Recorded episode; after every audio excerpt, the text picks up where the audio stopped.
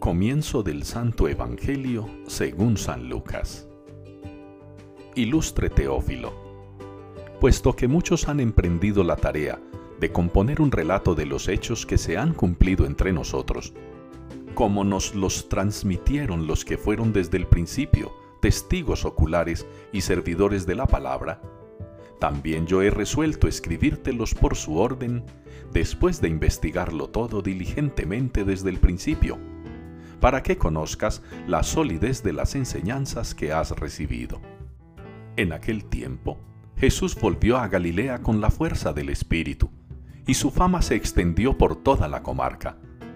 Enseñaba en las sinagogas, y todos lo alababan. Fue a Nazaret donde se había criado. Entró en la sinagoga, como era su costumbre los sábados, y se puso en pie para hacer la lectura. Le entregaron el rollo del profeta Isaías, y desenrollándolo encontró el pasaje donde estaba escrito. El Espíritu del Señor está sobre mí porque Él me ha ungido. Me ha enviado a evangelizar a los pobres, a proclamar a los cautivos la libertad y a los ciegos la vista, a poner en libertad a los oprimidos, a proclamar el año de gracia del Señor. Y enrollando el rollo y devolviéndolo al que lo ayudaba, se sentó. Toda la sinagoga tenía los ojos clavados en él, y él comenzó a decirles, Hoy se ha cumplido esta escritura que acabáis de oír. Palabra del Señor.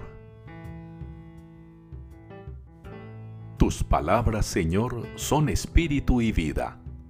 Es la respuesta que la liturgia nos presenta en este día para unirnos al Salmo 18. Tus palabras, Señor, son espíritu y vida.